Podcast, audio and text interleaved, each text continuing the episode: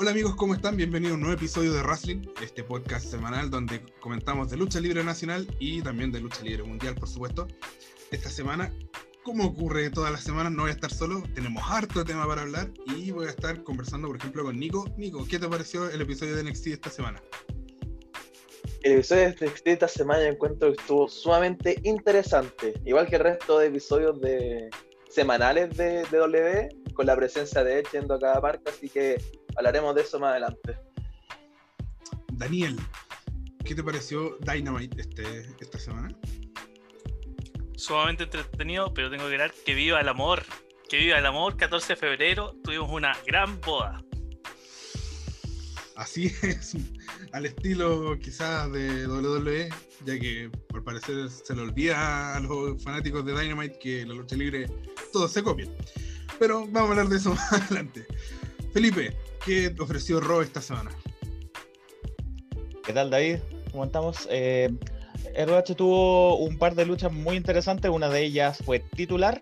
eh, y hay un par de historias ahí que se van desenvolviendo para más adelante. Así que estuvo muy entretenido el episodio de esta semana. Vi esta semana, cumplí, así que no, no lo voy a comentar solo esta, esta semana. cumplí y vi, vi. Lo encontré interesante, ahí- lo vamos a desglosar. Vamos a y ver. Volvió el jugador estrella. El MVP, el que carrea la página. Jorge Fuentes, ¿cómo estás? ¿Qué te pareció esta semana? WWE? Primero, gracias por el cumplido. Se hace lo que se puede. Eh, bueno, como bien lo dijo Nico, eh, estuvo marcada la semana por la presencia de Edge las tres marcas y además eh, ya empezando a esbozar lo que, lo que va a ser WrestleMania propiamente tal. Primero con la, no sé, con la presencia de Bad Bunny, por ejemplo, en Raw y con la presencia de Bianca Belair en, SmackDown. Ahí vamos a, analizar, vamos a desglosar un poquito más, más adelante cuando, cuando corresponda.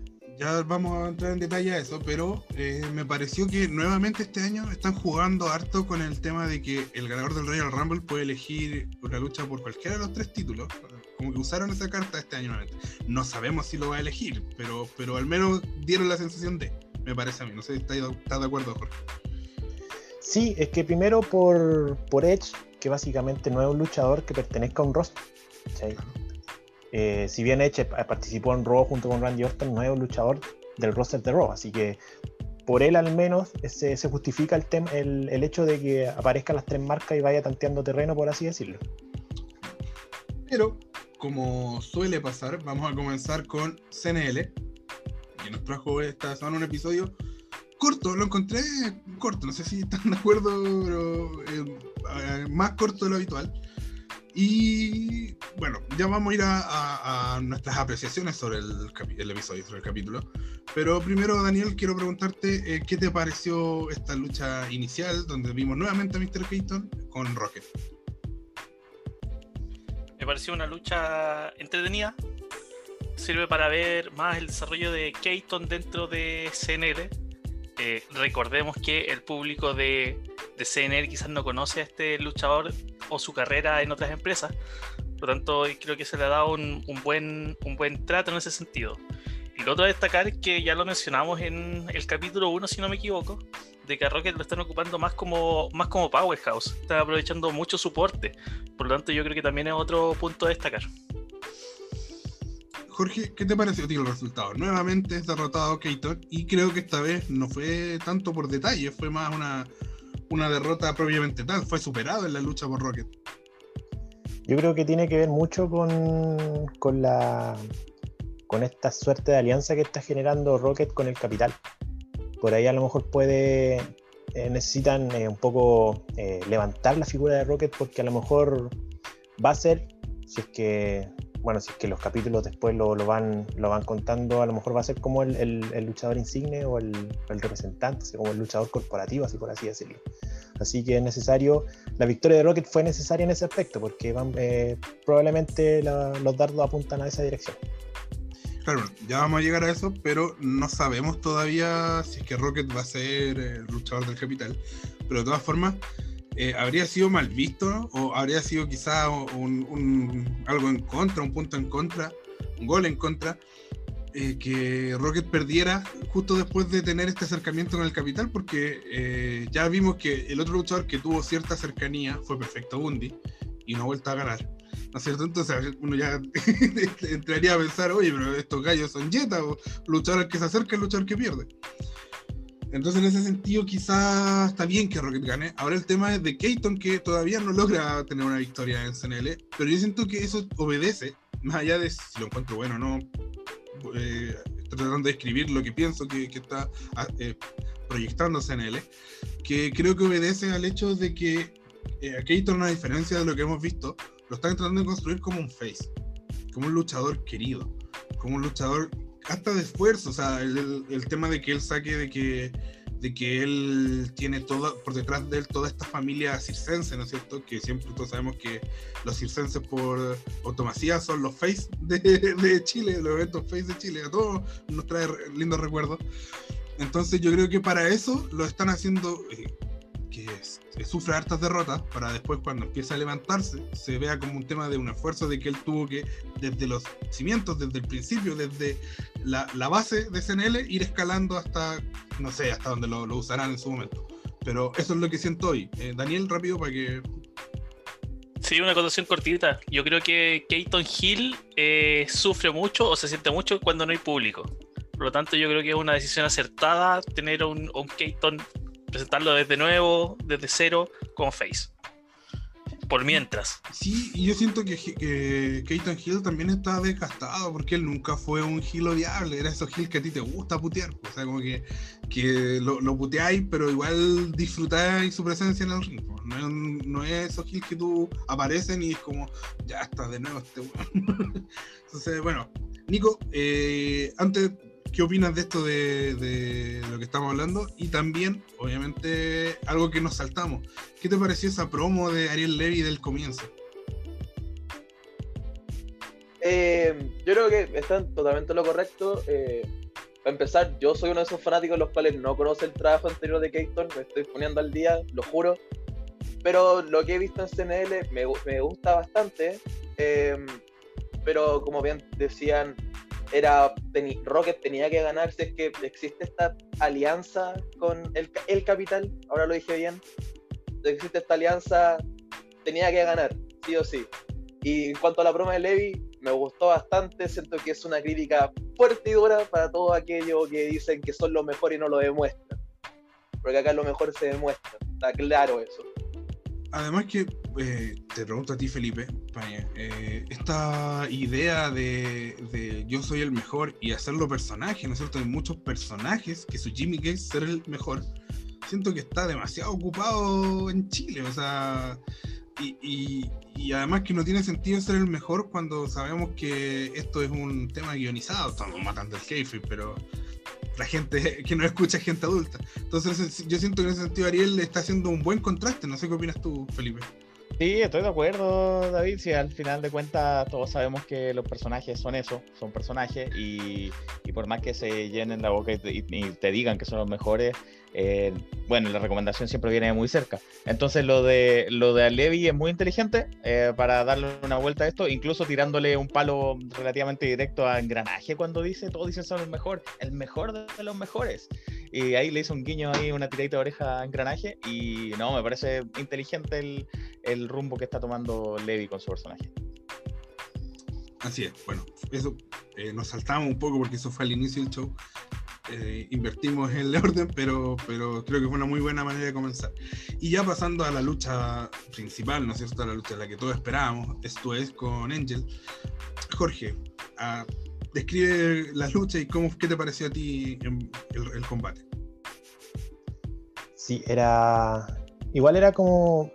No sé si me esperaba el, tema de, Sobre todo la parte final, eh, donde Angel eh, logró como sobreponerse a una ad adversidad que, presenta con Hardcore Records, que presenta principalmente Stuez, que es la presencia de Draco en Ringside, y lo sorteó muy bien. Eh, se vio creíble también el hecho de que, de que Draco fuera, no sé, de que Draco eh, al final terminara eh, entorpeciendo la labor de, de y después Angel lo, sacara. Eh, Angel se vio muy bien, y, de verdad me, me, entusiasma mucho lo que, lo que ha mostrado ella y, y, vamos a ver qué pasa después.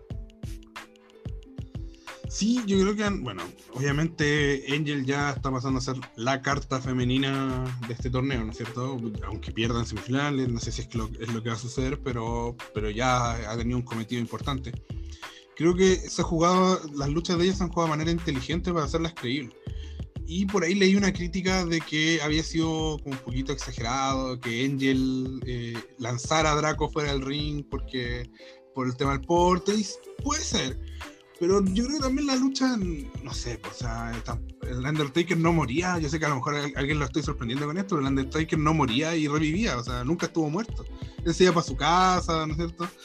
Entonces sí, puede ser que a lo mejor fuera un poquito poco creíble, pero tampoco es para, para rasgar vestidura y, oh, esto está terrible, esto no puede ser. La lucha libre entretención, tampoco la tomemos tan en serio.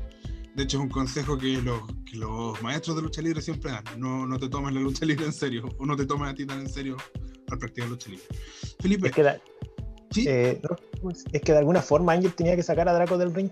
Y si no era de alguna forma, no le iba a sacar. Eh, o sea, lo empujó, no, no, no, no, no podía haber sacado con el lazo al cuello, no sé, con algo más con algo más menos creíble. Pero Angel tenía que sacar a Draco del, ring, era, un recurso. Eh, recurso es que. Totalmente. Sí, es, que a mí, si me dicen, ¿sabes que fue poco creíble? A mí me parece una crítica válida, si es que a alguien no le gustó. Sí, está bien. El tema pasa porque cuando nos ahogamos en eso, o sea, es como le damos demasiada dimensión a eso. Porque si vemos la lucha, todos podemos decir, ¿sabes que este detalle puede haber sido mejor? Siempre, siempre, y es válido.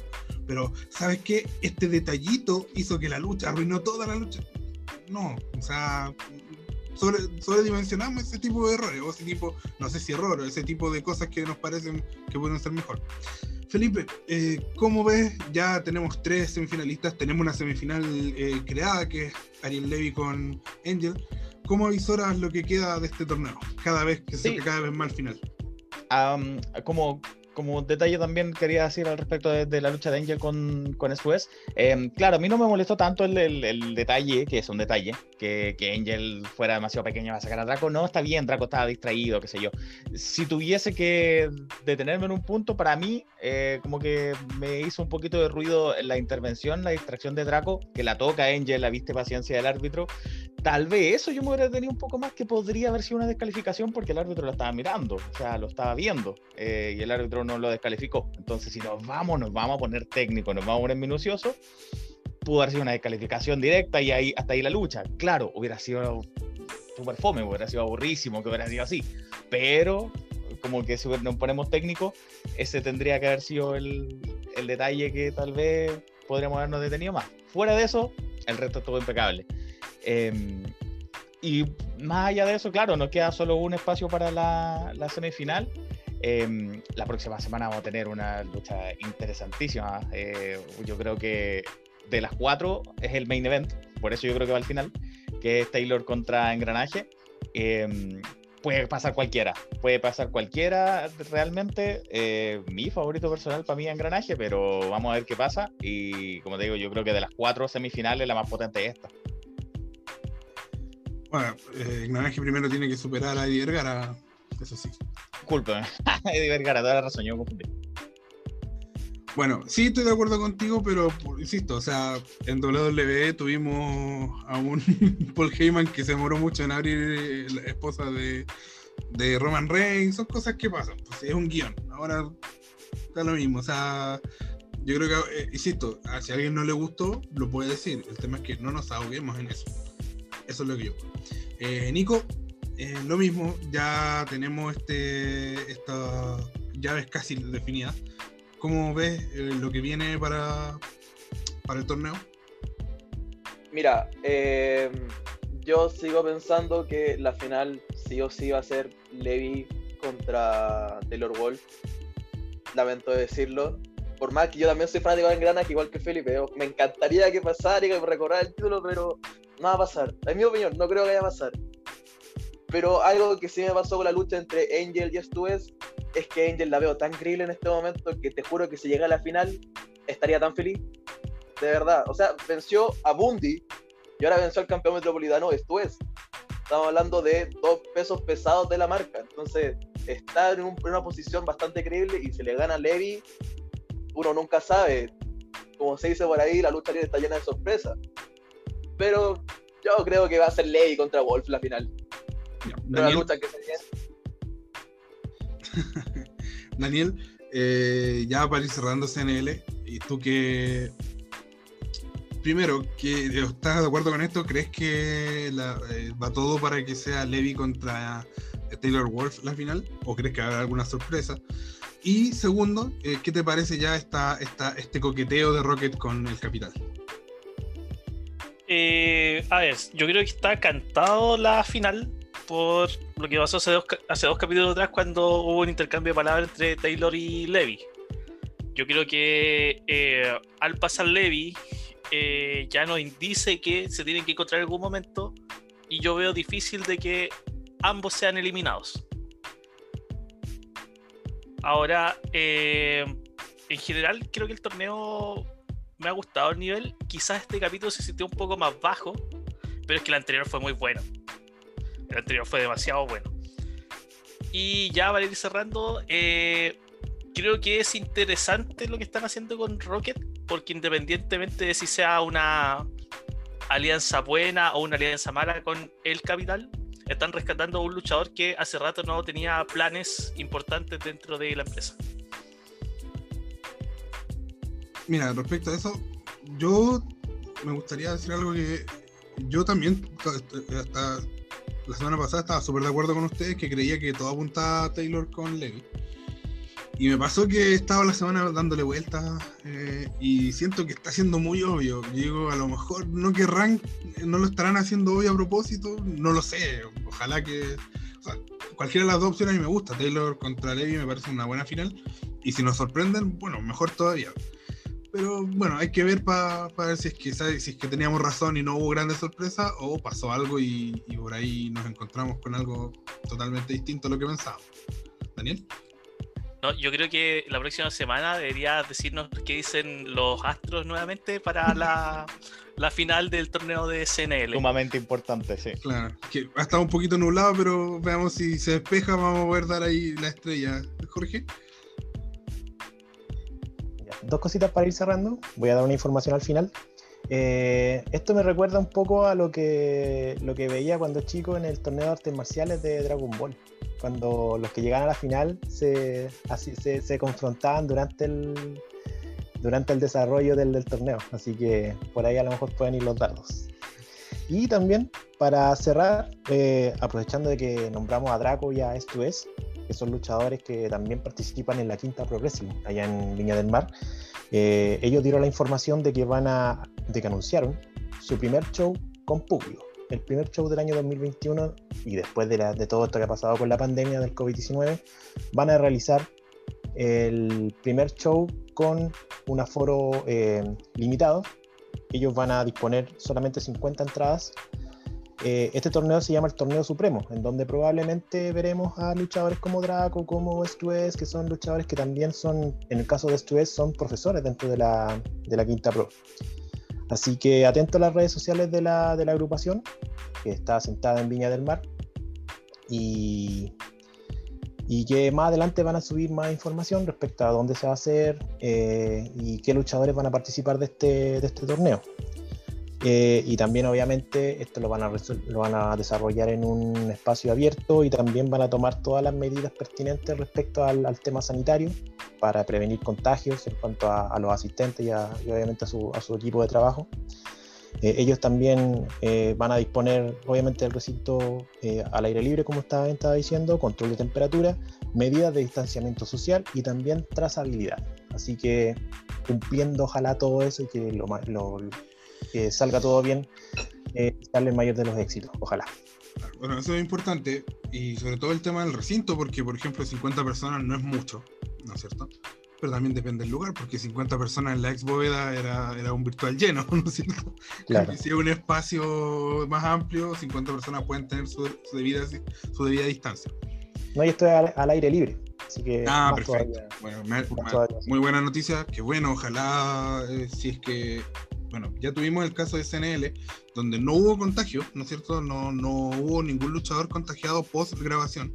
Ojalá que esto sea igual, que no haya, no tengamos que levantar contagiados y que, porque el no tener contagiados nos permite seguir teniendo que esto se siga haciendo. O sea, mientras más seguro sea, mayor eh, eh, libertad vamos a tener para para poder ver eh, lucha libre, que al final todos queremos que vuelva a la escena chilena. Me parece una excelente noticia. Y nada, con esto cerramos el bloque SNL. Eh, seguimos con Dynamite. Felipe, esta semana no cubrí yo Dynamite, fue Felipe, así que danos los resultados de esta semana.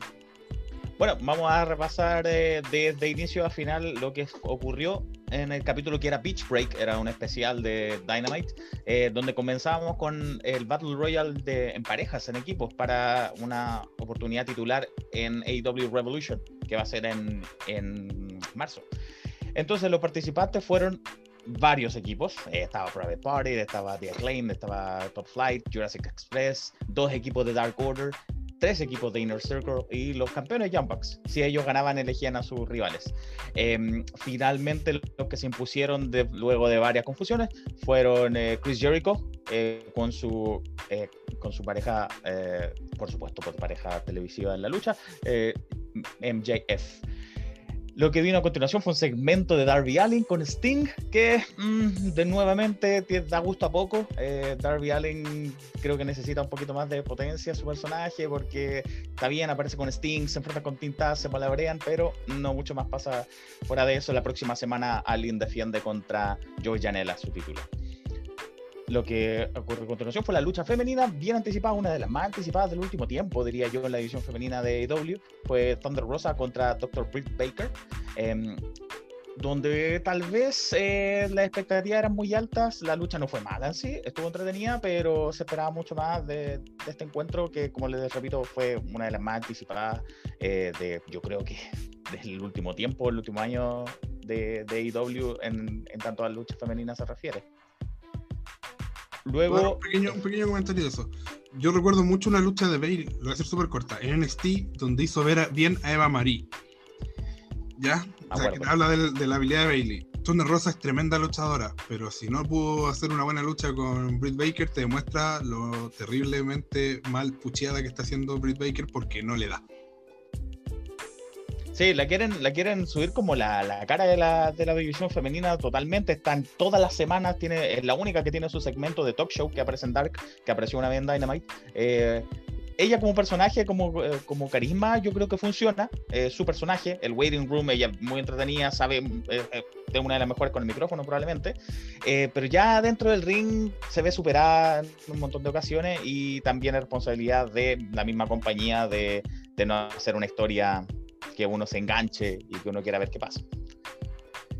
A continuación eh, fue Hackman Adam Page con Matt Hardy contra el Chaos Project, que es Luther y Serpentico, que todos sabemos que ese equipo es más bien Jover, que no, no hay mucho que, que pase con ellos. Esta historia fue porque Luther y Serpentico arruinaron el cumpleaños de Brody Jr. la semana pasada y Matt Hardy está tratando de, de acercarse a Adam Page ah, para hacerse su, amigo, algo ahí de interés debe haber detrás, por supuesto. Y Jeff se robó la victoria de las manos de, de Page, pero ganaron finalmente. Y uno de los segmentos más esperados, por supuesto, del año, de la década, de lo que va de siglo, por supuesto, era la primera boda en vivo en AEW Dynamite entre Kip Sabian y la señorita Penelope Ford, por supuesto con Miro de como padrino y Charles Taylor que era el, el mayordomo.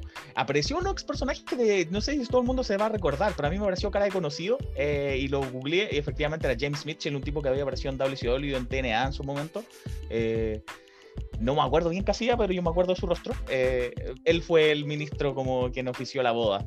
Em, por supuesto... Era, sorry, era manager de Abyss, creo, si no estoy mal.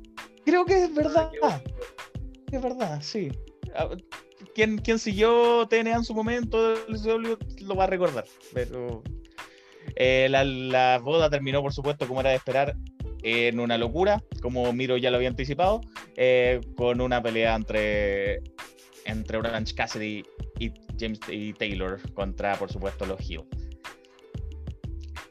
Luego fue Archer contra.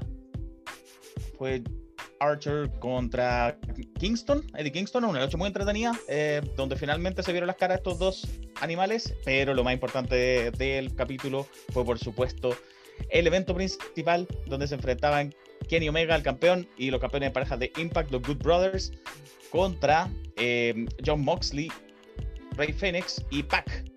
La lucha estuvo muy entretenida, como era de esperar, entre estos seis eh, buenísimos luchadores. La calidad fue excelente, pero lo principal llegó al final, cuando ganaron los campeones eh, Omega y Good Brothers, y cuando empezaron a, maltratar a Moxley dentro del ring, salió Archer al, al, salve, pero quien apareció a atacar a Moxley cuando ya estaba vencido fue nadie más que Kenta, el retador al título de Estados Unidos de New Japan Pro Wrestling. Y la próxima semana ya agendaron Kenny Omega y Kenta contra John Moxley y Archer. Así que va a estar interesantísimo la próxima semana también con esta edición de un luchador activo de New Japan Pro Wrestling. Una nueva colaboración porque tengo entendido que ellos se van a enfrentar por el campeonato estadounidense de New Japan, ¿no es cierto? Entonces ahí un poco jugando, haciendo la colaboración que ya, ya lo está haciendo con TNA el Elite Wrestling. Bueno, interesante capítulo, eh, eh, interesante, interesante, episodio. Eh, yo siento que no fue todo lo bueno que, que fue algunos, algunos otros episodios especiales, pero tiene luchas bastante buenas. Si es que no lo ha visto, le recomiendo verla. Pero nos vamos a detener en la edición femenina, porque siempre dije que no íbamos a volver a hablar de la edición femenina hasta que tuviéramos motivo. Bueno, tenemos motivo. ¿A qué me refiero?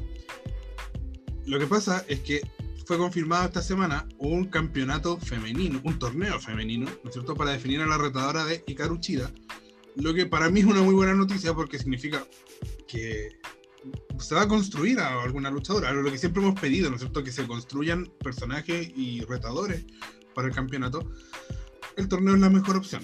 Así que vamos a entrar en una dinámica aquí con, con mis amigos para ir diciendo quiénes son los participantes y ir destacando eh, esto que me parece una muy buena decisión de Wrestling. Daniel, ¿quién crees que va a ganar? ¿Quién crees que va a ser la decepción? ¿Qué prevés de este torneo? Uh, yo me voy a subir a la moto al tiro. Yo creo que la sorpresa y ganadora del torneo eh, va a ser Maki Ito, que hace su debut en All Elite Wrestling. Eh, es una luchadora bastante conocida en las indies.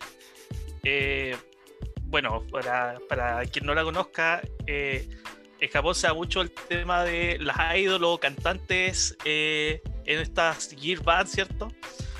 Maquito comenzó de esta forma el año 2012 aproximadamente y también comenzó a luchar de forma esporádica. y hoy en día tiene una carrera bastante construida a, a nivel de, de wrestling con pasos por DDT, por Tokyo Hochi Pro Wrestling. Y su personaje, a pesar de que no habla completamente inglés, es bastante dinámico con, sus promos. Eh, yo creo que es una, una luchadora que puede causar la sorpresa y creo que tiene la ventaja de caer muy bien al público de All Elite, cosa que no ha tenido otra luchadora de origen nipón. Bueno, primero explicar, se me olvidó, tendría que haberlo hecho antes, que hay dos bloques, el japonés y el estadounidense, y creo, no está confirmado, creemos que tiene que ver con un tema geográfico. El japonés se va a hacer en Japón, el estadounidense en Estados Unidos. Por ejemplo, Rijo, que es japonesa, está por el bloque estadounidense.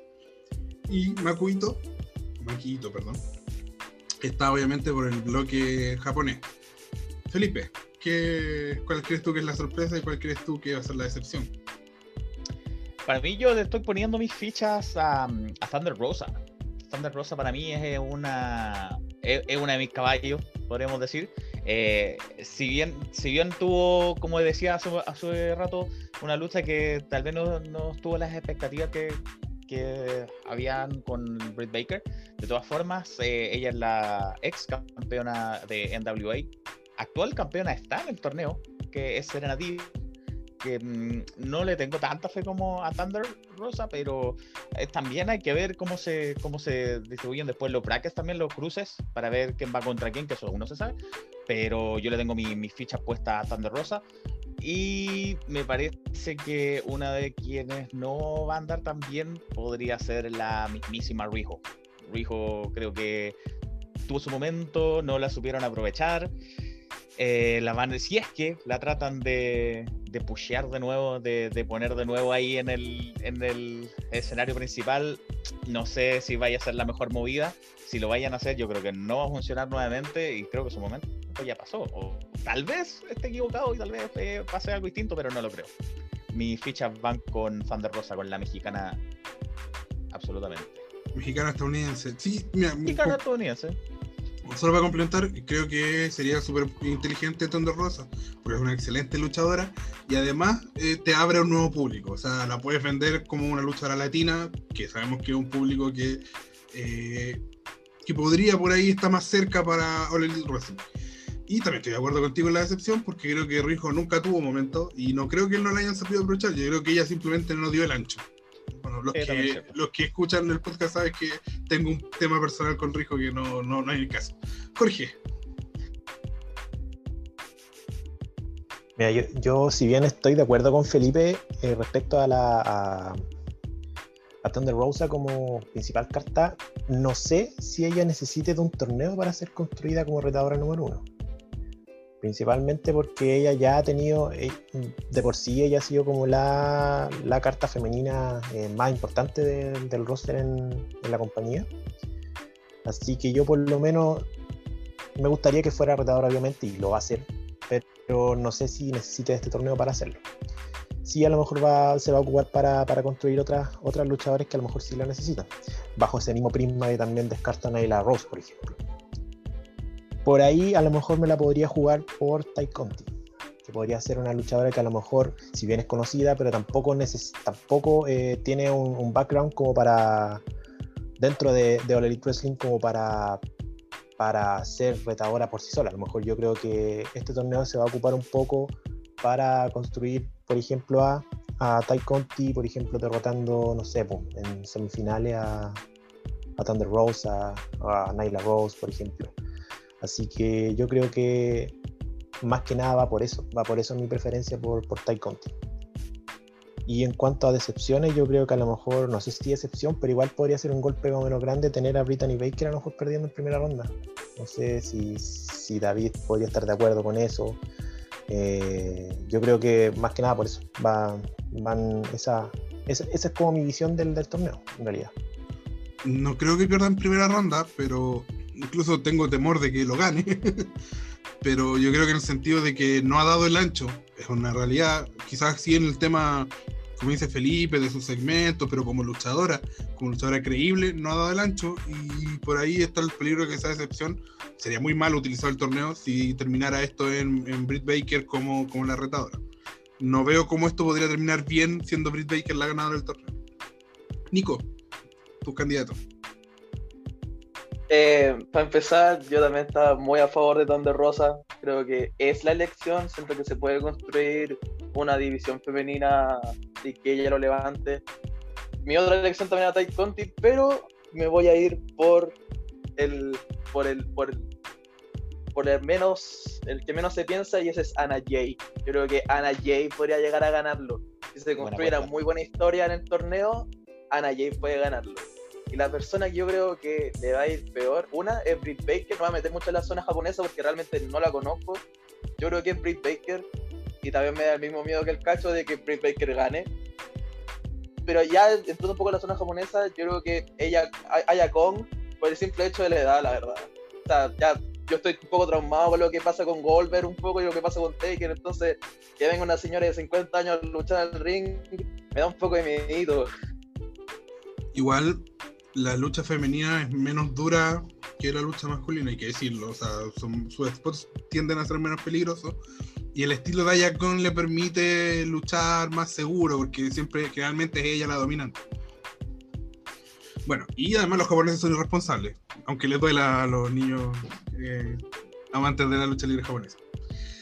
Bueno, eh, primero, para complementar esto, eh, vamos a dar lo- las luchadoras, ¿no es cierto? El bloque estadounidense está Anna Jay, ya la nombramos, Thunder Rosa, la nombró también Serena Deep, Rijo, Nyla Rose y Leila Hirsch. Eh, eh, no la habíamos nombrado, ¿no es cierto? Que también es candidata a perder en primera ronda, Tai Conti y Britt Baker. Por el lado japonés, Ayakon, ¿no es cierto? La acabamos de nombrar, Maki Ito, Yuka Sakazaki, mi candidata a ser una decepción, menos mal que va por Japón y eso obviamente van a ser luchas grabadas, va a ser distinto. Qué, fome que fue Yuka Sakazaki en, en eh, All Elite Wrestling. Meisuruga, Rin Kadokura, Ryo Mizunami y Beni. Y yo sé que no va a ganar. Yo sé que ni siquiera va a llegar a la final. pero a quien yo tengo de verdad un cariño enorme, la- me encanta y agradezco volver a verla en Elite Wrestling, esa Emi Sakura. Por Dios, qué manera de tener carisma esa señora. Sinceramente, si usted no ha visto, vea la lucha que tiene con Rijo, donde ella eh, pierde, ¿no es cierto?, la campeona era Rijo, y Emi Sakura se roba la película, pero de una manera notable. Y a mí me, lo encontré muy bonito porque además eh, el público aplaudió mucho a Emi Sakura eh, al terminado el show, y ella estaba muy emocionada, muy emocionada. De verdad no estaba, yo creo que ella no se esperaba tener esa recepción en Estados Unidos. Es tremenda luchadora, es muy entretenida, es muy carismática y ojalá, ojalá podamos verla, ojalá la trajeran de vuelta y verla seguida en el Elite Wrestling porque me encanta, me encanta de Sakura. Sé que no va a ganar, pero me encanta. Y mi decepción es, no sé, cualquiera. Tengo dos japonesas que siempre me decepcionan: Yuka Sakazaki y Ruiko.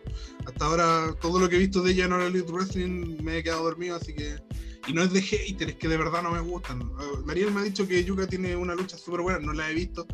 Prometo verlas para poder decir, ¿sabes que sí? En realidad, Elite Wrestling no funcionaron, pero fueron buenas en este otro lado. Entiendo que fue en Chicara, me dijiste, ¿no, Daniel? Tiene una lucha bien buena. Sí, en- DDT principalmente tienen, Sí. tienen luchas súper buenas. Ya, la, mira, la voy a ver para que vean que no, no, no es no- no es odiarla por odiar, es que de verdad no me gusta.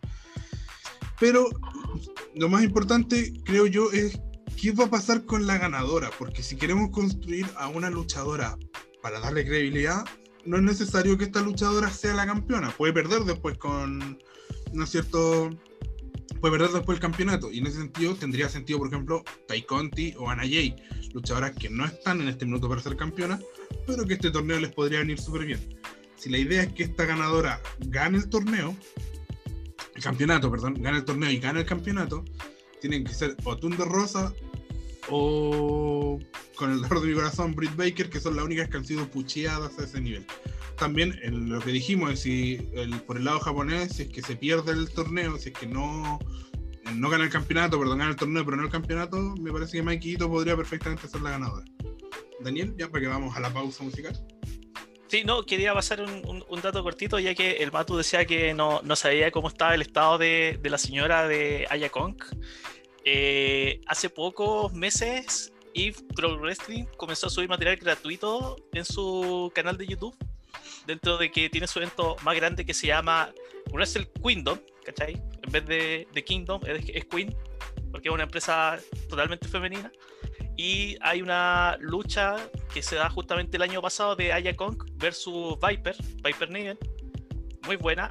Y además está una lucha de Makito. Así que si es que no les gustan mucho los relatos japoneses y todo, este producto es más americano para que lo puedan ver. Buena recomendación, buena.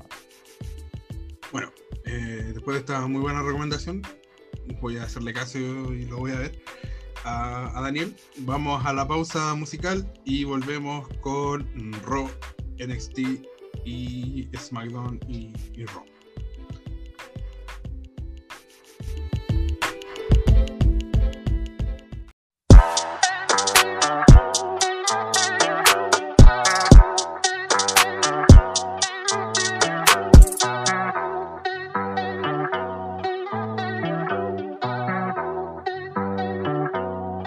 Ay, ay. Los pongo a bailar la pelúa. El que no baile, que lo despelucan. Hijo de puta, no me cuquen. Lean los números pa' que se eduquen. Yo no hago canciones, hago himnos pa' que no caduquen. En este género yo fui un Hadouken Ey, y se extinguieron como en los dinosaurs Antes que me apague se apaga el sol Subimos y rompimos el ascensor El prepa que les tiro Barbasol Maldito conejo Ahora los miro de arriba y de lejos no contesto DM, no Hablen con mi manejo, pero él también va a pichar. Te juro que yo no me quise embichar. Ey, le metí hasta mis crush. Shh, ya me aburraste chichar. Y yo sí soy mili sin usar Richard. Yankee se retira y vamos a switchar. Voy a ser el jefe, me van a fichar. Mi nombre por siempre se va a escuchar porque estoy en mi pick. Campeón, busca el ti. Ey, ey, estoy en mi pick. Ey, estoy en mi pick. Ja. Mírame lo que me convertí. Le molesta mi premio de compositor, pero es que ya nadie compone ninguna. Esta gente sus canciones, o no se emocionen. El disco más vendido de este puto año. Lo llevé para la escuela, todo el mundo tratando de hacerle secuela. Siguen en la fila, nadie se me cuela. Ay. Chequi Morena, Chequi, Chequi Morena, eh. Bad Bunny se llevó todos los premios y el cabrón ni fue. Ustedes pagando pa' irse virales, yo pegando temas sin hacerle promo. La gente se pregunta cómo, desde chamaquito, ¿sabes cómo somos? Nunca pido tenki. Yo soy Coco, usted es Baking. Busca el T tirándome un breaking. Estoy en mi pick, cabrón. Y voy a seguir en mi pick, cabrón. Ey, soy un rey, campeón. Busca el T, ey. Estoy en mi pick, ey. Y voy a seguir en mi pick, ey. ey. Mírame, que tú qué, que tú qué. Nah, nah, cabrón, tú eres feca. Can you dig it, sucker?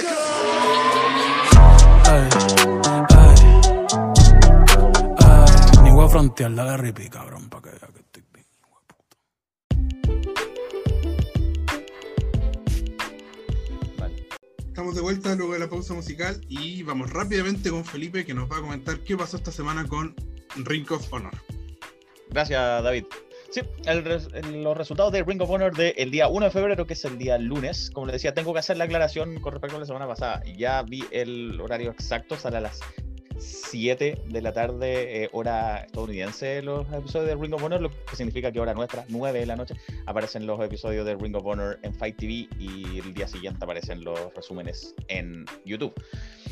Entonces, la primera lucha fue, como yo les anticipaba, por el campeonato del Pure Championship, eh, de la lucha más pura, con estas reglas especiales, entre el actual campeón Jonathan Gresham, que es eh, prácticamente el líder de The Foundation, contra Joey Keys.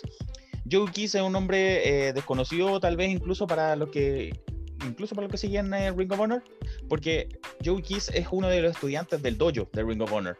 Em, para los que quieran entenderme, el dojo es como el sistema de entrenamiento, del el sistema de pupilos que tienen eh, Ring of Honor, muy parecido a los Young Lions de New Japan Pro Wrestling, que también se dividen en este sistema de dojos. Ellos tienen estudiantes, eh, los luchadores del roster principal los entrenan, y precisamente Jonathan Gresham es el coach, el entrenador de Joey Keys, entre varios otros. Joey Keys eh, tuvo una lucha fatal de cuatro con otros integrantes del dojo para que fue un gauntlet, más bien no fue una lucha fatal de cuatro, fue un gauntlet, eh, donde él ganó esta oportunidad titular. Porque como yo le explicaba la semana pasada, los campeones solo pueden ser retados por los rankeados número 1, 2 y 3 del ranking. Esta vez se hizo una excepción y el estudiante del dojo, Joey Keys, retó al actual campeón. Eh, fue una lucha, como era de esperar en esta división, muy, muy técnica, eh, llena de llaves, llena de habilidad eh, de un lado y de otro. Eh, el, novato, podríamos decir, obligó al campeón Gresham, doble campeón, porque él es campeón en parejas también, eh, obligó a usar sus tres rope breaks que tiene disponibles para la lucha. lo obligó a usar en casi 10, 12 minutos, ya había utilizado los tres Gresham. Eh, recordando que esta lucha era con un tiempo límite de 60 minutos, porque era titular, eh, a diferencia de las luchas regulares que son a 15 minutos. Pero finalmente eh, Gresham con su experiencia se supo, se supo imponer con una llave de rendición en 12 minutos 41.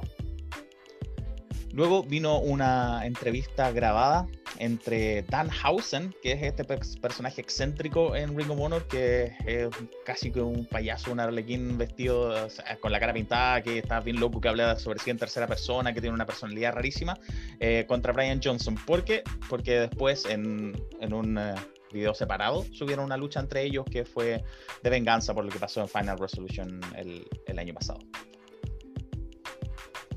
El evento principal fue una lucha en equipos que se compuso de The Bouncers, que son Beer City Bruiser y Brawler Milonas, que son unos tipos enormes. Si es que ustedes tuvieron la oportunidad de ver los, videos, si lo han visto antes, son unos tipos gigantescos contra The OG Key, que son los retadores número uno al título en parejas. Matt Taven y Mike Bennett, el antiguo Mike Canellis de WWE, que él por supuesto se hizo conocido en esta compañía, se fue a WWE, se fue a New Japan y ahora regresó y formó este, este tag team con Matt Taven que antes se llamaban The Kingdom, ahora se llaman The OG Key, que es como el Original Kingdom. Em, ellos se enfrentaron a uno de sus amigos en el, en el equipo rival. Entonces esta, esta historia se fue contando a través de la lucha, eh, donde le, querían ser leales con sus amigos. eh, su, el compañero de, de Milonas no lo veía de la misma forma, por lo que era más agresivo. Finalmente, los retadores número uno ganaron, se impusieron en una lucha muy entretenida de velocidad contra poder físico, para que finalmente apareciera luego de esta victoria em, el, uno de los rivales más grandes de, de Kingdom, que se llama, eh, bueno, es parte de The Righteous, eh, él es Vincent, y convenció a, a Bruiser de que golpeara a OGK y le diera un botellazo en la cabeza, lo que se vio súper impactante, y finalmente ese fue el final de Ring of Honor de esta semana. Eh, vi Ring of Honor esta semana, como ya dije, y me encontré muy entretenida en la lucha por eh, Pure Championship. Me encontré bien interesante y le da un sello. Eso es algo a mí, sobre todo en Chile, donde mucha gente, mucho, se crean muchas promociones, muchas, muchas promociones. Y son todas iguales a las otras, no hay nadie que. Y más encima veis, en Chile veía a los mismos luchadores en una y en otra. Entonces, ¿qué, qué, tiene esta promoción que vaya esta y no esta otra? Al final son los mismas caras. Entonces siento que eso, eso, eh, tener un sello, tener algo distinto, tener algo que no tengan las demás es súper importante. Y creo que el Pure Championship se lo da a Ring of Honor. Me entretuve mucho.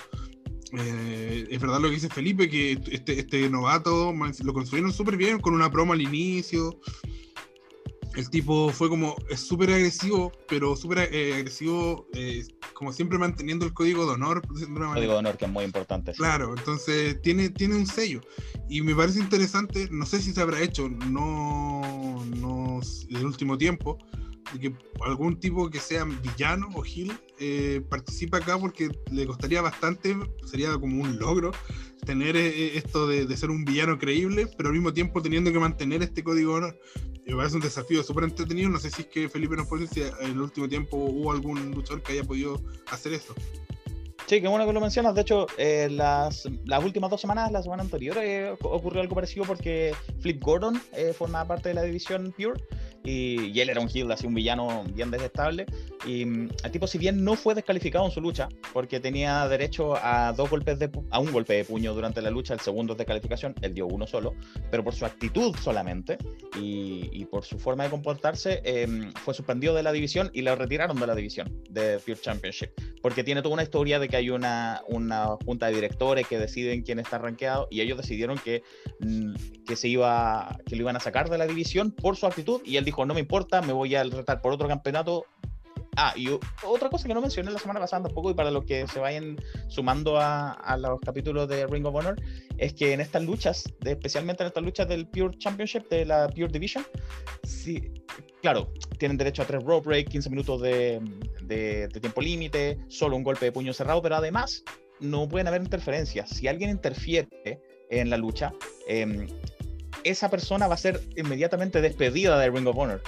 Nada que suspendía ni cosas, lo van a despedir si es que alguien eh, interfiere y a la persona que benefició la van a suspender de la división. Entonces, eh, se lo toma muy en serio. Eh, es verdad lo que dice David, que es un sello distintivo en Ring of Honor, eh, recordando que pasa algo parecido a lo que tú mencionabas, que, que, muchos de los luchadores que se ven en Ring of Honor se ven en otras compañías también. Ellos no tienen este contrato de exclusividad que lucha con nosotros y solo con nosotros. No, se ve. EC3 estaba en, Ring of Honor hasta hace poco, se lesionó, pero debería volver. EC3 aparece en Impact de repente. Em, el ex Leo Rush, que ahora el Lion Green, aparece en New Japan, pero también puede aparecer en Ring of Honor. Entonces ellos tienen este acuerdo, en, especialmente con New Japan, que pueden aparecer en varios lados. Entonces podría pasar eso, decir, ¿por qué voy a ver a este tipo si ya lo he visto tantas veces? Bueno, tiene esta, esta división no, que la hace única. Ah, claro, aparecen en otros lados, pero en Ring of Honor hacen algo distinto. Muy distinto. Y, y, en ese sentido, bueno, la lucha de verdad encontré bien buena y la lucha en pareja no me gustó tanto. Quizás todavía me falta conectarme más con la división en pareja. Voy a intentar seguir viendo Ring of Honor. Pero lo que sí encontré que, que para una hora encontré poca lucha. Podría haber. Son dos. Sí, siento que sí. una hora podría tener una lucha extra, no sé, pero. O, o complementarlo de otra forma, pero bueno. En general es un capítulo que me dieron, con este capítulo me dieron ganas de volver a verlo. Así que vamos a estar la otra semana, esperamos, comentando eh, Ring of Honor. Y bueno, eso, ahora vamos a NXT. Eh, Nico, eh, danos tu resumen de NXT. Ya, claro que sí. Vamos con el resumen de NXT. Eh, los torneos Dusty Road siguen avanzando. Raquel González y Dakota Kai se coronan como las primeras finalistas por el torneo femenino. Y el legado del fantasma y Timothy Thatcher y Tommaso Champa vencieron a sus contrincantes y se coronan como los primeros semifinalistas para el torneo masculino. Eh, nos también nos contaron más adelante en un video eh, el pasado de la maestra de Sayali y Boa bajo el nombre de Tayan Cha. Se anunciaron también eh, luchas para el próximo takeover, siendo Cuchida contra Gargano por el campeonato norteamericano y Pete Dunne contra Finn Balor por el campeonato de NXT. En este último anuncio se produjo un intercambio entre Pete Dunne, Finn Balor y el ganador del Royal Rumble, eh, Edge. Básicamente diciendo que ella está viendo la lucha muy de cerca y que le parecía interesante retar por el título de NXT. Em, también cabe recalcar que por último tuvimos una lucha entre Santos Escobar y Kurt Stallion por el campeonato crucero en juego. Una lucha realmente muy poco que, que se pueda hablar. Kurt Stallion básicamente estuvo ahí yendo de un lado al otro. Em, pero lo interesante es que luego de la lucha aparece Carrion Cross para encararse eh, contra Santos Escobar por un, un poco de palabreo que se ha hecho en la última semana y le da un reto para un combate que aún no tiene fecha. Eso es básicamente todo lo que estuvo pasando en NXT. Y cabe recalcar que en NXT UK esta semana aparece Meiko Satomura. La señora debuta en la marca inglesa. Señora la Meiko, señora. sí, señora Meiko Satomura, la quiero mucho. Todos la queremos. Sí, yo, bueno, yo de NXT vi All Elite, no vi NXT, lo siento, pero de NXT UK vi un- una parte y la otra semana voy a estar comentando con Nico el debut porque quiero, tengo muchas ganas de ver a Meiko Satomura, de verdad. Se viene bueno, se viene bueno. ¿Alguien, ¿Algo que comentar de NXT? ¿No? F por el Team Ninja. A mí me, a mí me llama mucho la atención lo que vaya a pasar con Cross y con Escobar, me, porque me, me sorprendió bastante porque Cross no es crucero precisamente, no, Mira. no es menos 205 libras, entonces interesante. Mira, esa fue una crítica que se vio mucho en redes sociales, pero cabe recalcar algo. Sea la lucha que sea, no es por el título en juego. Claro, Por lo tanto, Escobar sí puede luchar con Cross. Y a mí me, gust- me gustaría ver Escobar contra Cross. Creo que Santos Escobar es la primera persona en la cual veo sin miedo cara a cara con, con, con Cross. Sinceramente. yo encuentro la razón, o sea, no, no, no, no, no debiese ser una, una crítica, si Escobar podría enfrentarse con él, con quien él quisiera, y no es necesario que el campeón solo tenga feudo por el campeonato, puede tener de otro tipo. Aparte, Devlin está esperándolo allá en Reino Unido, entonces yo creo que esa es la, la rivalidad que, que queremos, Devlin con, con Escobar. Ah, y dato curioso, Devlin también se enfrentó a alguien sobre el peso indicado en NXT UK que se enfrentó a, a Dave Mastiff, que pesa mucho más de 205 Mucho libras. más de 205. En Nico, existe la posibilidad, como se está rumoreando, de que Carrion Cross aparezca eh, más pronto que tarde en el main roster. No creo. Yo no creo, sinceramente, porque tiró, porque me faltó decir que durante el show tuvo un intercambio de palabras con Edge y tiró ahí un, un pequeño, una pequeña papita diciendo que no importara quién salía campeón entre Don o Valor, al final si es que Edge elegía NXT, se iba a terminar enfrentando a Cross. Entonces, yo creo que Cross realmente va a ir encaminado a recuperar su título. Yo creo que aún le falta subir al roster principal. O sea, la- los datos de Cross están más que nada por recuperar el campeonato más que por otra cosa. Sí, sí, totalmente. Ok. Bueno, eh, eso fue NXT. Vamos ahora a WWE. Pero antes, Daniel, cuéntanos qué pasó con. Se me olvidado. ¿Qué pasó con Akari? Bueno, hoy día, hoy, hora chilena tipo 6 de la mañana.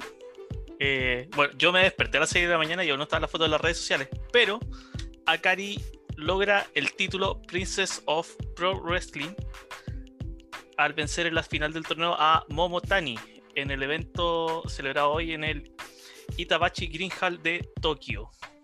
Es un título mediano, o sea, no es el principal título de la empresa, pero es un título súper importante. O sea, ha tenido campeonas de la talla de, si uno es un poco más, más, mainstream, voy a nombrar como las más conocidas, eh, Hiroyo Matsumoto, no sé si la recuerdas del Mahjong Classic, eh, Sari, que es la última contratación de W, eh, que con 24 años ya estaría por debutar en NXT, y Hana Kimura, que recordemos que eh, es la, gran luchadora que falleció el, año pasado. Eh, no, contento, o sea, creo que es un tremendo logro para Kari, le suma, le suma su carrera y es el, yo creo que el paso hasta el momento más importante que ha dado dentro de Japón. No sé, chicos, ¿qué opinan ustedes?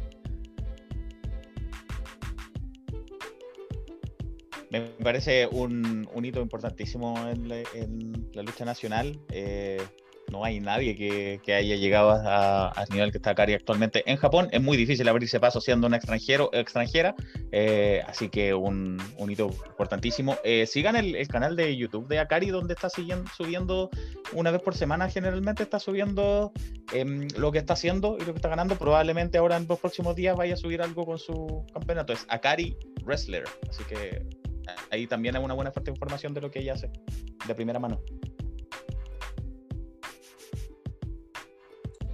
Sí, eh, bueno, no es el primer campeón chileno en, en Japón porque recordemos que Guanchulo lleva como cuatro, eh, ¿cuántos que se llaman? Iron Man Heavy, Iron Man Heavy Metal Championship de DDT, que es el, Sí. el 24-7. Uno se lo ganó a Eh, Joey Ryan.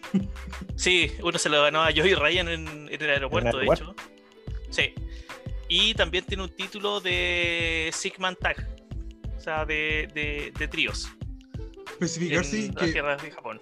el campeonato, los campeonatos de Iron Man es, un título 24-7 para los que no entienden. Por ejemplo, el que se lo ganó a Roger Ryan se lo ganó en el aeropuerto haciendo que él se tirara aire para que el árbitro cobrara como que se estaba rindiendo.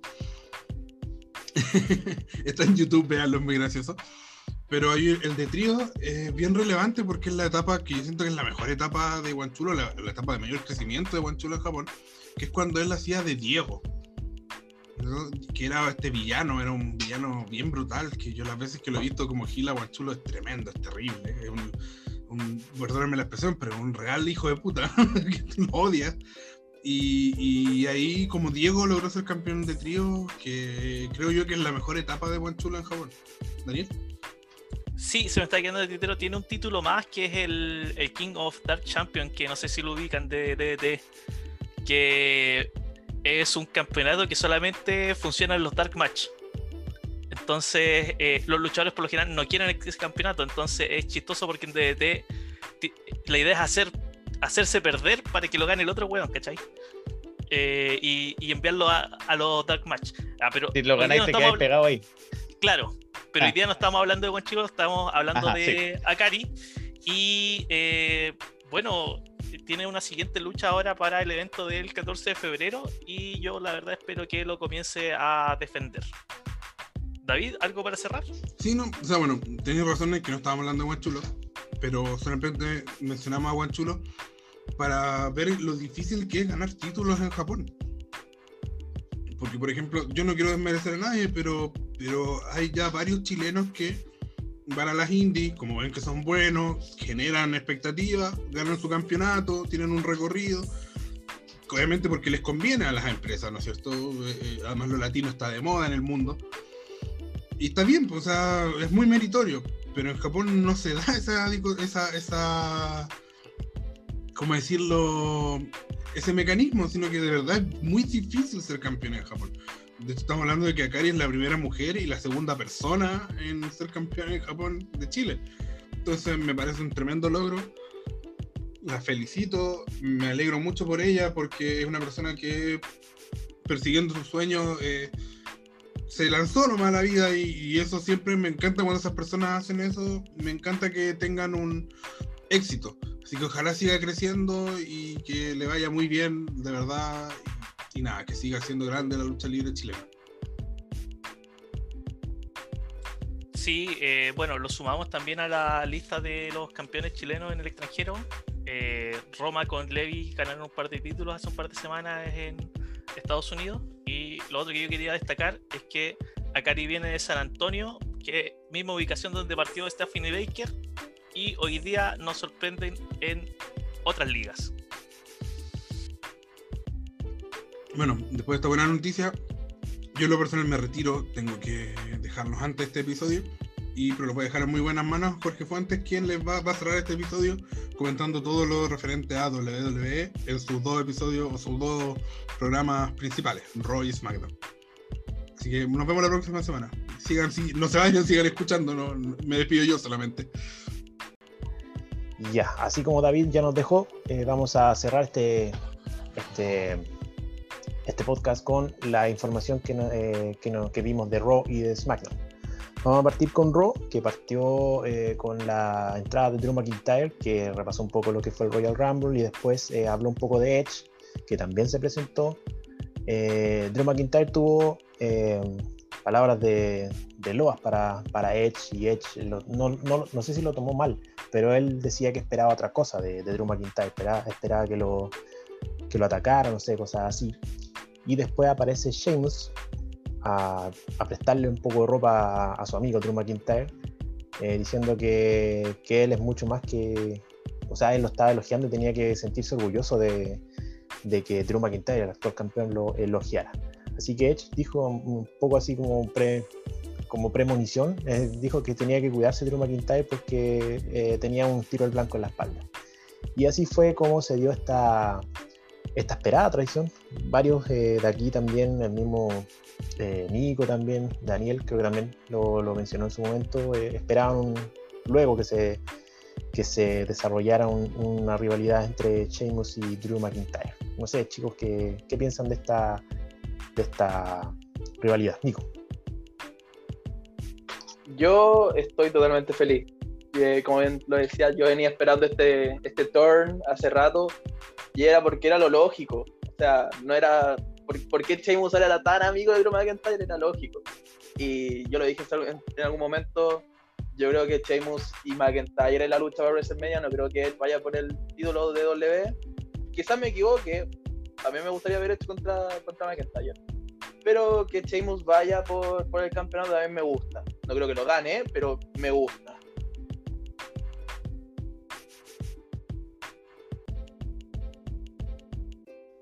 Bueno, para, complementar un poco lo que sucedió en el Talking Smack, que fue, es como el programa satélite de SmackDown que dan el sábado de la mañana, Paul Heyman dijo que Adam Pearce debía declarar ya la, lucha más importante de Raw para eh, Elimination Chamber, de lo contrario se quedaría sin pega, algo así.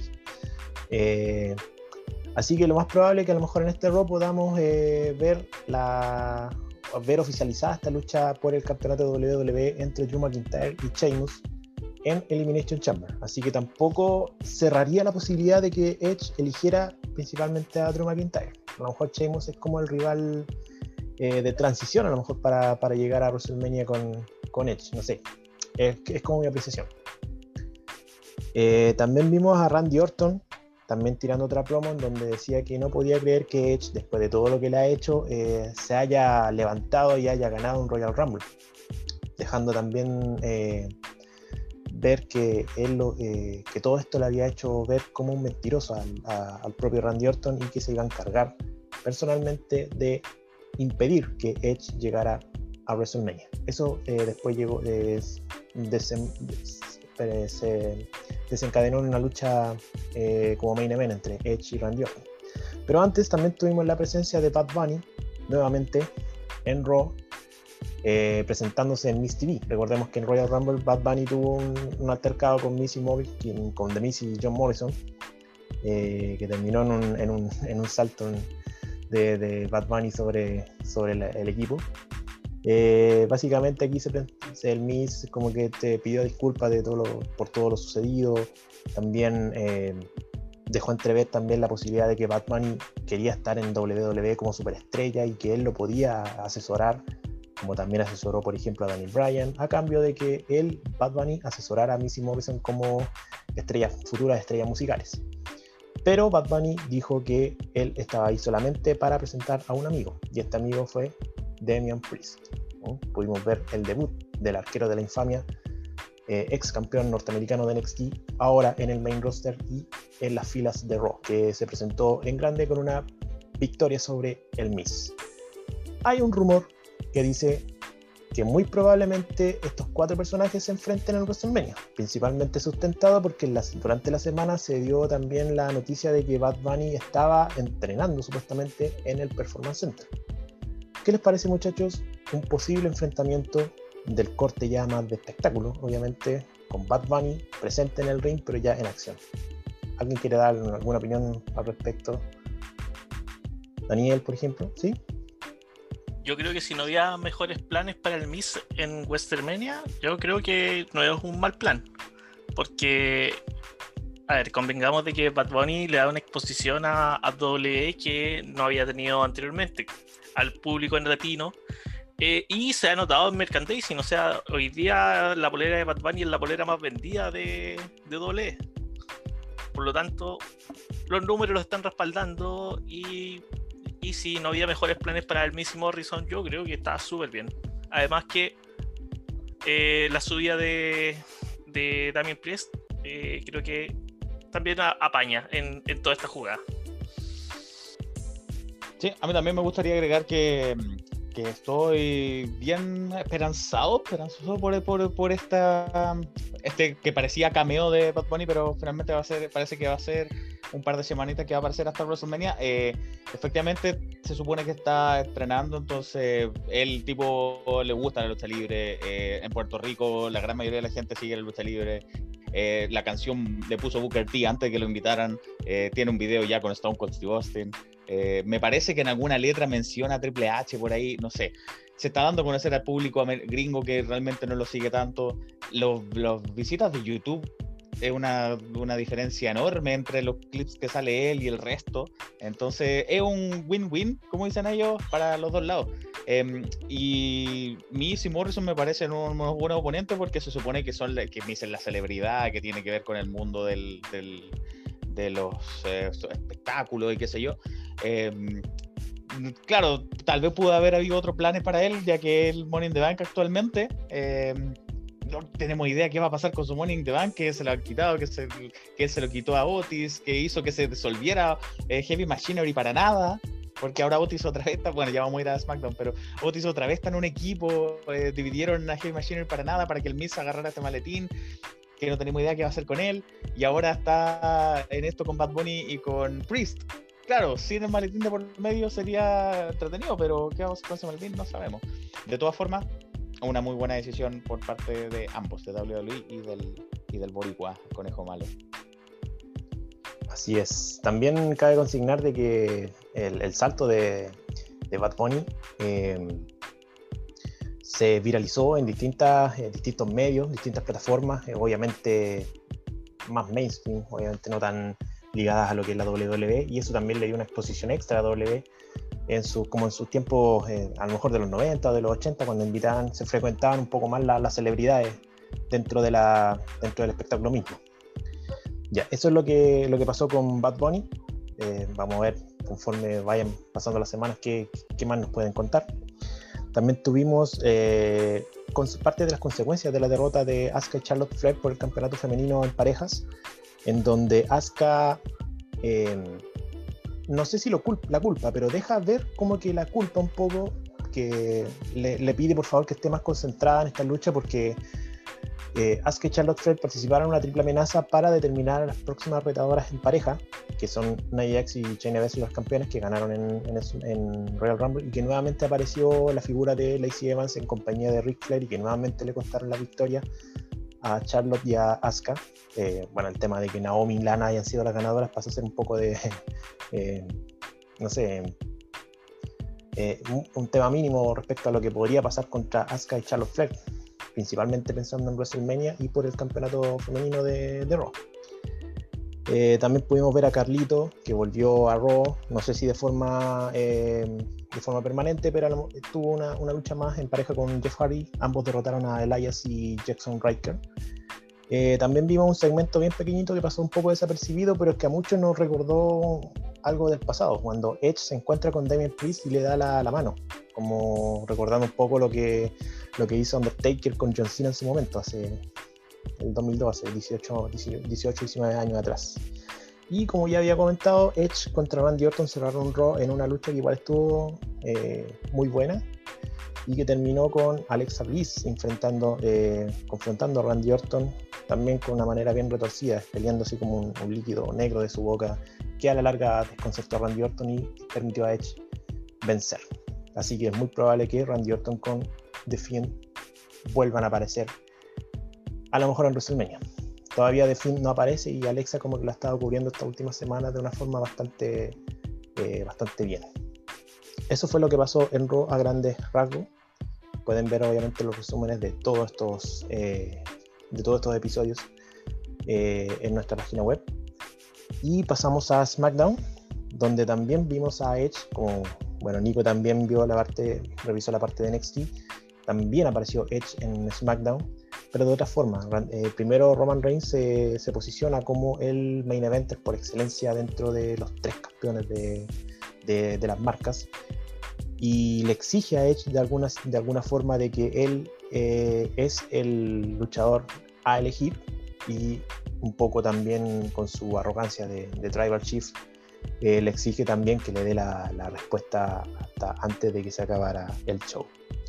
También pudimos ver a Cesaro nuevamente derrotando a Daniel Bryan.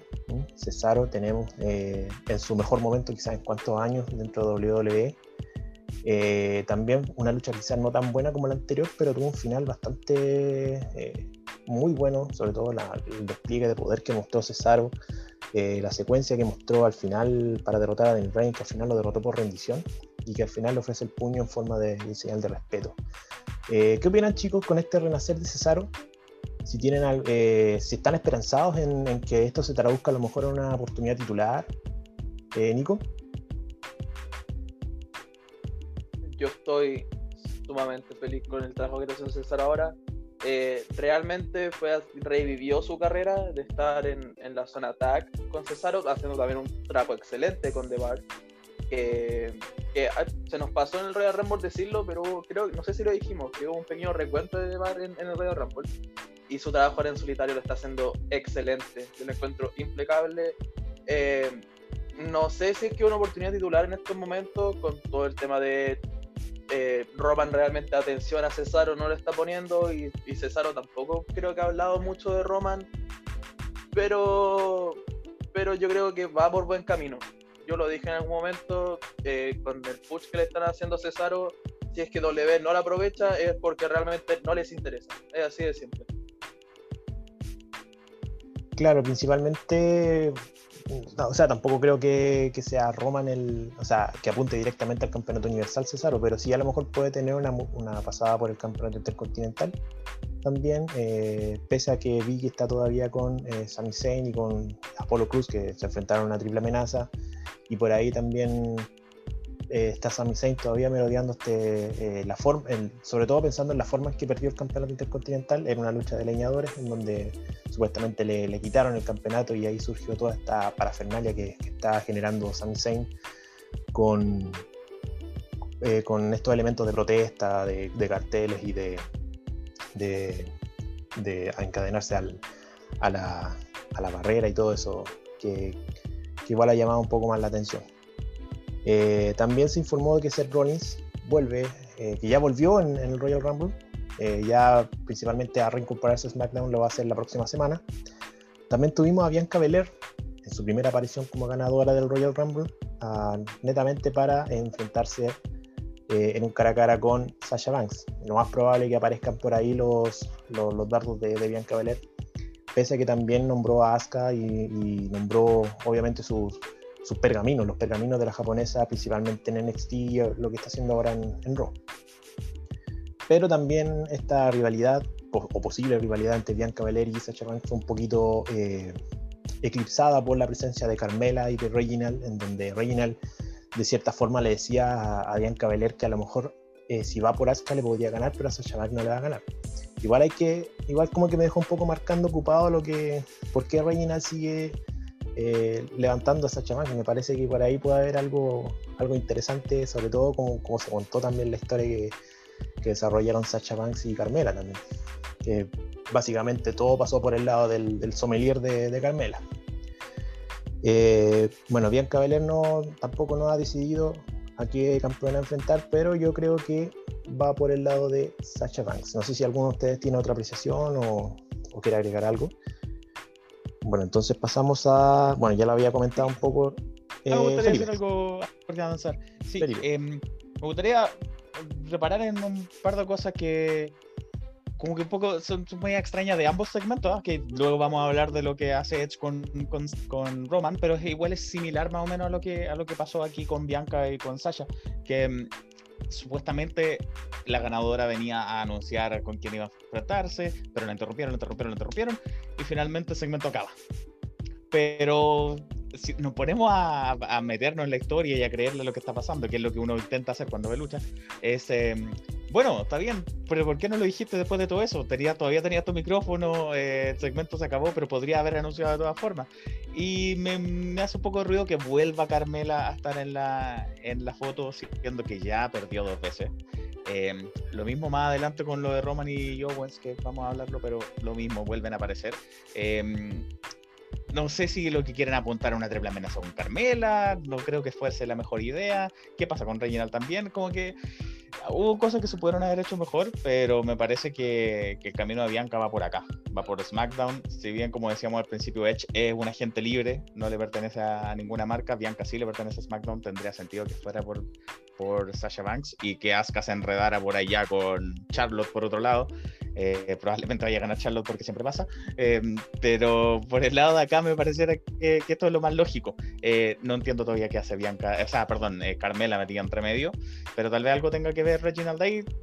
Démosle el beneficio de la duda, aunque generalmente esos beneficios de la duda nos terminamos decepcionando con WWE, pero esperemos que no sea el caso. Claro, yo, yo creo que principalmente lo están haciendo porque para ir quemando etapas. Eh, todavía faltan dos eventos antes de llegar a WrestleMania y probablemente quemen una última etapa con Carmela, en el caso de Sacha Banks y a lo mejor también con Kevin Owens, por el caso de por el lado de, del campeonato universal y, Roman Reigns. Ya como bien tú lo habías adelantado, Felipe, eh, eh, SmackDown termina con la presencia de Edge, ya que un poco también interrumpido también por, por Roman Reigns, que venía obviamente a cobrar la la palabra y, a ver si Edge eh, lo elegía a él como el, campeón a, a enfrentar en, en, WrestleMania. Y esto lo hace, y este segmento, como también Felipe lo dijo, fue interrumpido por Kevin Owens que ataca a Roman Reigns con una paralizadora y SmackDown termina.